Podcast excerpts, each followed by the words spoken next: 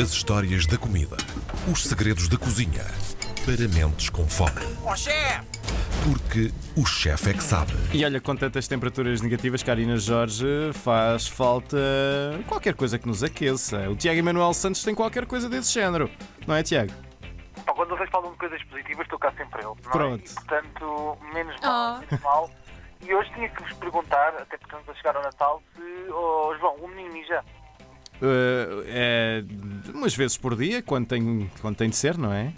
Ah, eu não conheces a tradição do menino mija. Hoje conheço. vamos trazer o menino mija. Ah, hoje é uma Meu Deus, o tradição que é isto? que eu- é uma tradição seriana que eu gosto muito.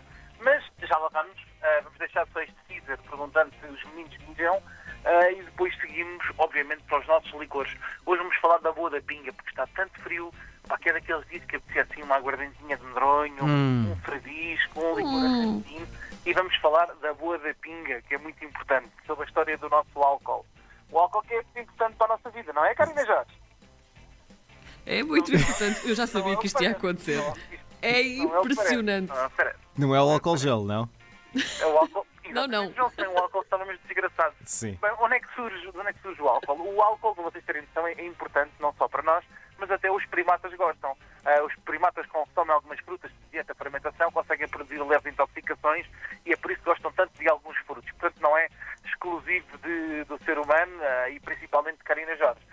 Diferentes civilizações, do O meu pai vai adorar isto hoje. o teu pai sabe que é falso e, portanto, vamos brincar é com as mentiras. Não é? A Karina Jorge é fêmea, bebe água ah, e filtrada. Portanto, imaginem, nada de intoxicações. Nada.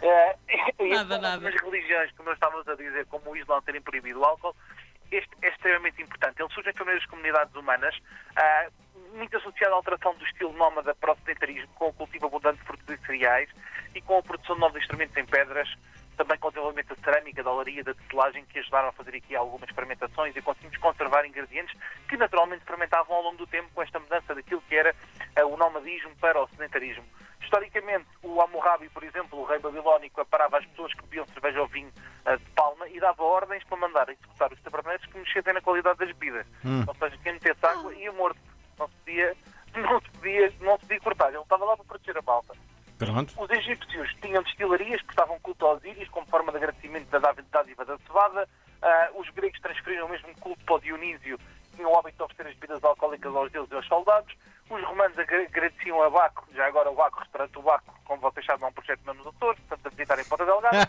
É verdade. É Olha o plug. Olha, esperto, esperto.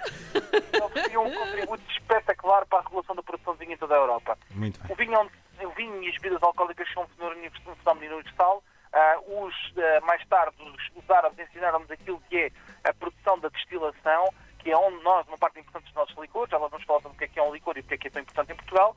E durante a Idade Média surge esta ligação à, à importância da intoxicação com o álcool, ah, porque permitia teres um contacto com uma entidade superior. Aliás, o nome da, o nome palavra álcool vem do grego álcool, que se refere ao espírito que se apodera de todo aquele que se atreve a abusar de produtos fermentados.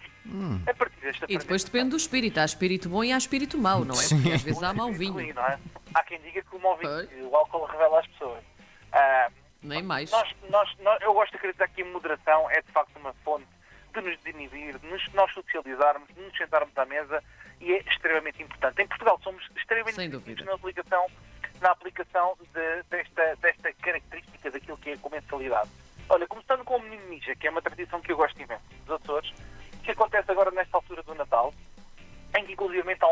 Chama o licor do menino ninja, ah, que as pessoas vão de porta em porta nas, nas aldeias, nos Açores, nos Açores e principalmente em São Miguel, vão de porta em porta, batem à porta e perguntam se o menino ninja, quem é que é o menino? O menino é o menino Jesus, porque está no presente. Claro. E vão procurar o xixi do menino Jesus, que é fermentado, é divino, é docinho, é bom, é um licor, é um licor de leite que tem assim a cor um pouco de urina, e então as pessoas iam de porta em porta a perguntar se o menino Jesus mijava qualquer coisinha para um copo. E dando assim as boas festas a Tudo todos em os bom. vizinhos. E vão todos de porta em porta. Obviamente que as primeiras portas têm um espírito um bocadinho mais leve, as últimas portas são sempre mais divertidas, portanto quem mora no fim da aldeia é sempre o menino. És um menino ninja. Porque o menino já Adoro isso, mija, o menino já faz uma cascata, né? Está, está completamente na desgraça. Mas é uma tradição giríssima que está associada ah, ao licor de leite. O licor, o que é que é um licor? Um licor é muito simples. Estamos a falar aqui de uma infusão que pode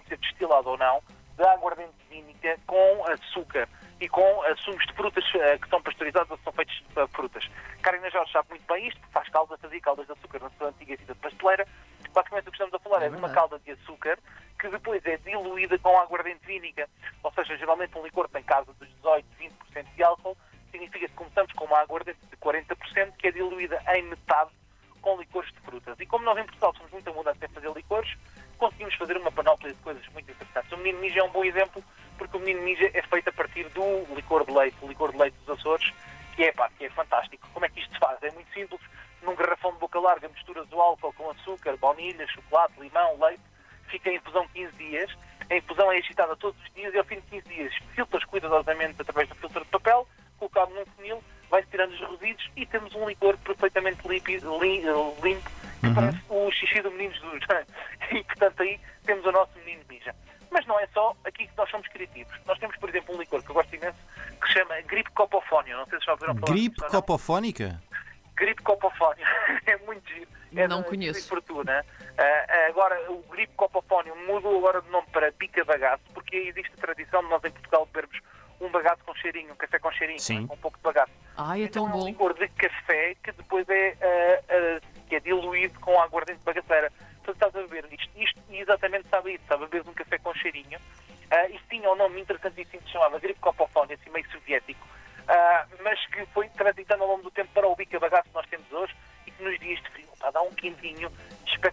Aquece a alma. Bem depois de uma refeição. Aquece tudo. Aquece mesmo tudo, aquece mesmo tudo. Depois temos também o arrabidino, que eu acho imensa piada, que é um licor feito na Serra da Arrábida pelos monges, com bagas selvagens que crescem na Arrábida e que é um segredo que nem ninguém sabe quais é que são as espécies de licor. Portanto, é um, dos é um licor espetacular, também muito interessante, com um sabor bastante bom, É tão bastante bom. forte, que fermenta 3 a 5 anos e que é um dos licores assim secretos do nosso país. O licor arrabidino. Toda a gente devia provar isto, é mesmo muito, muito, bom. Disseste Aconselho 35 também. anos? Sim, sim. Desculpa, João. Disseste 35 anos a fermentar? 3 a 5 anos, João. Ah, 3 a 5, eu percebi 3 a 35, vê lá. Sim. Depois temos o Frevisco de Évora, que é também feito com licor de anis, com, com estrela de anis, que é fantástico. A nossa ginja de óbidos ou a ginja de Uh. alcobaça, uma ou outra, que são coisas espetaculares que eu adoro, aproveitando o melhor que nos trazem as ginjas, aqueles tom, aquele tom mais acre, mais ácido, mais fresco, fica com acidez quando nós comemos este licor que corta o açúcar, que é espetacular. O granito de Montemor, que é também um licor bastante conhecido, ou o Capilé Montemorense, que é também conhecido por destilação ao fogo direto de álcool de 90%, com uma infusão de plantas aromáticas, das quais temos de destacar a badiana. A badiana e os coentros, não é? Portanto, estamos a falar do, do Montemor no Alentejo e tem estas duas ervas que são espetaculares e que fazem um li- um licor absolutamente incrível para esta altura fria. Depois temos ainda o nosso medronho do Algarve, temos ainda a nossa poncha da Madeira, que é feita com a aguardente de cana da Madeira, ou com o rum, não é? Porque a aguardente de cana, no fundo, é rum da poncha. Madeira IGP, que é servido com, as nossas, com a nossa com laranja ou com o maracujá da Madeira. Uhum. E depois, obviamente, não podemos deixar de falar de uma coisa importantíssima que eu não queria esquecer, que é a seguir a um bom licor, o que é que precisamos? Uma boa aguardente. Nas aguardentes existem três regiões demarcadas no mundo, eu não sei se sabiam isso, que é Armagnac, Cognac, em França, não é? E existe outra Sim. que é Lourignac, que é na Lourinhã. Lourinhaque. Lourignac. Ah, Lourinhac. Armagnac, Cognac e Lourinhac. Nhac. São as três regiões, são as três regiões marcadas do mundo e a nossa aguardente da Lourinhã. Opa, não há nada melhor do que uma boa aguardente quente a seguir a um refastelado de peru de Natal, em que estamos assim ao, ao patos cheios, em que o menino já não mija, já não mexe para lado nenhum, não Já não faz nada. não. Precisa fazer uma manhã, eu sinceramente estou com alguma vontade de ir almoçar. Uh, quanto a vocês não sei, mas já que o menino não mija, pelo menos come. Então pronto, vai lá comer, meu Olha, eu menino. vou já be- eu, eu vou já beber um café com cheirinho, desculpem lá com. Bica bagaço, um bica bagaço. Até para a semana, Tiago, um abraço. Faça chegar garrafas Um de bagaço à RTP. Um abraço a Olha, isso era maravilhoso. Ui. Até para a semana.